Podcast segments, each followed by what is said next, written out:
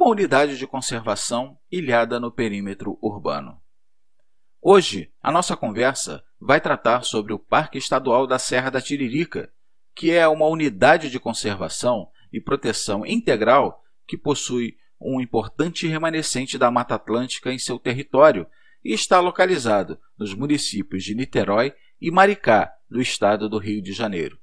Por estar inserida numa área em expansão populacional e sujeita à intensa exploração imobiliária, esta unidade de conservação despertou a atenção da comunidade da região oceânica de Niterói, que mobilizou lideranças ambientalistas e políticas para viabilizar a criação do Parque Estadual da Serra da Tiririca. A região oceânica de Niterói começou a apresentar um expressivo crescimento populacional a partir da década de 1970.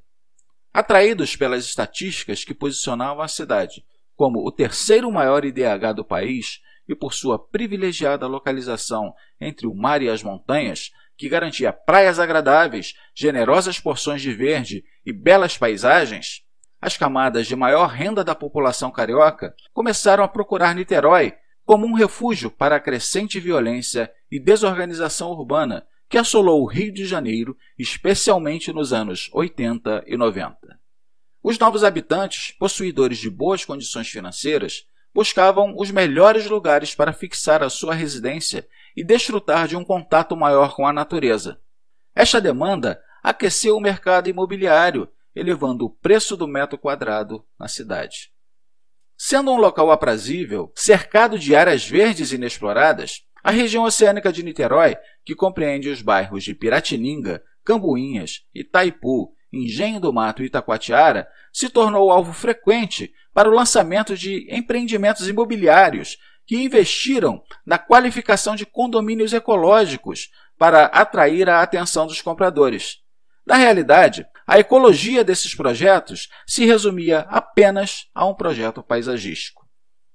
Por ter ocorrido numa época em que a preocupação com os aspectos ecológicos não possuía espaço relevante na agenda das cidades, o processo de ocupação da região oceânica causou danos ambientais significativos. Com o objetivo de aumentar a área livre para o loteamento ao redor das lagunas de Itaipu e Piratininga, foram construídos dois canais, um em 1946, ligando as duas lagunas, e outro em 1979, que abriu permanentemente a barra de Itaipu. Estes canais provocaram a drenagem das lagoas, que permitiram aterramentos e construções em locais que obtiveram posteriormente grande valorização financeira. Entre outros fatores, o lançamento de esgoto sem tratamento nos rios e lagunas e o desmatamento para a construção de novos condomínios se levantaram como grave ameaça à biodiversidade deste importante remanescente da Mata Atlântica, afastando a região oceânica de sua pacata origem na agricultura fluminense.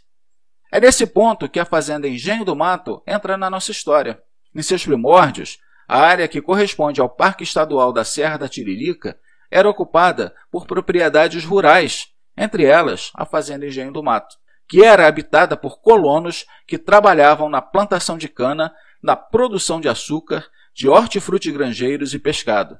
Com o passar dos anos, a fazenda sofreu desmembramentos, foi loteada e se transformou nos bairros de Engenho do Mato, Serra Grande e Itaipu. O processo de urbanização da região oceânica de Niterói tomou impulso a partir da década de 40, época em que as propriedades rurais começaram a ser transformadas em lotes.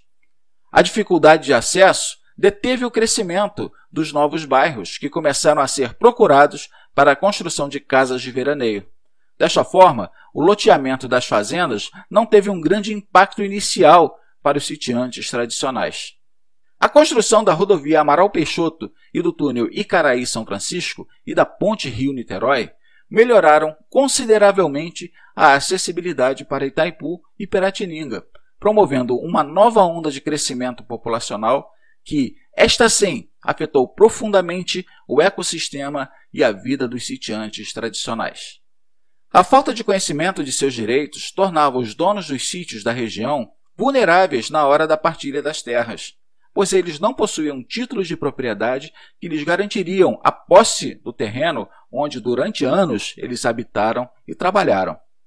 de sitiantes a poceiros e de poceiros a invasores. A transformação que sofreu a maneira como esses trabalhadores eram chamados variou conforme o interesse do grupo que disputava a posse ou a utilização deste ou daquele pedaço de terra.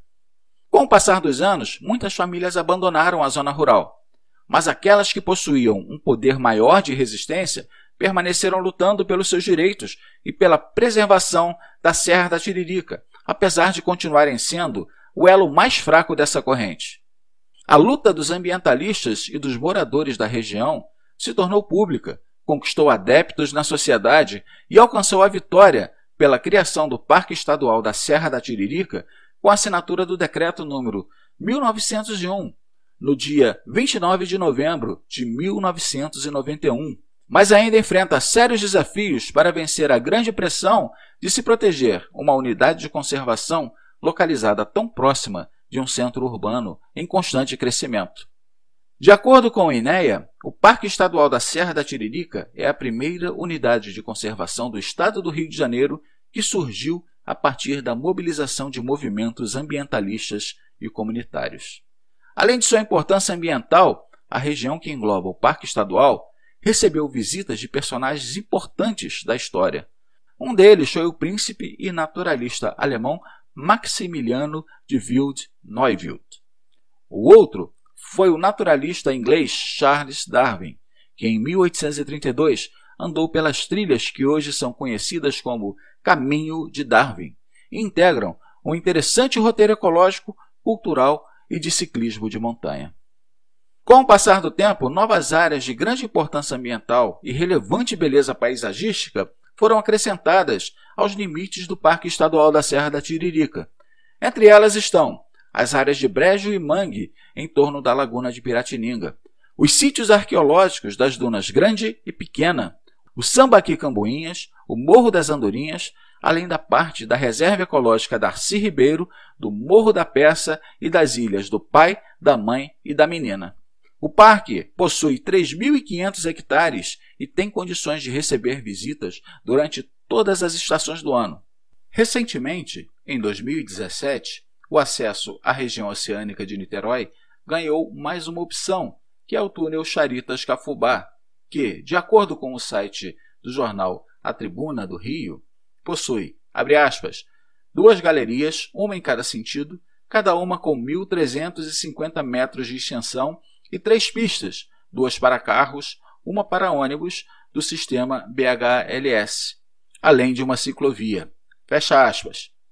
Em 2019, foi inaugurado o BHLS do corredor Transoceânica, sistema semelhante ao BRT Carioca que liga o centro de Niterói até a região oceânica por meio de ônibus, que a partir do bairro de Charitas funcionam em pistas segregadas e param em 13 estações pré-definidas. Estes são os desafios que o Parque Estadual da Serra da Tiririca enfrenta para manter-se como uma unidade de conservação relevante no contexto ambiental e acolhedora ao público.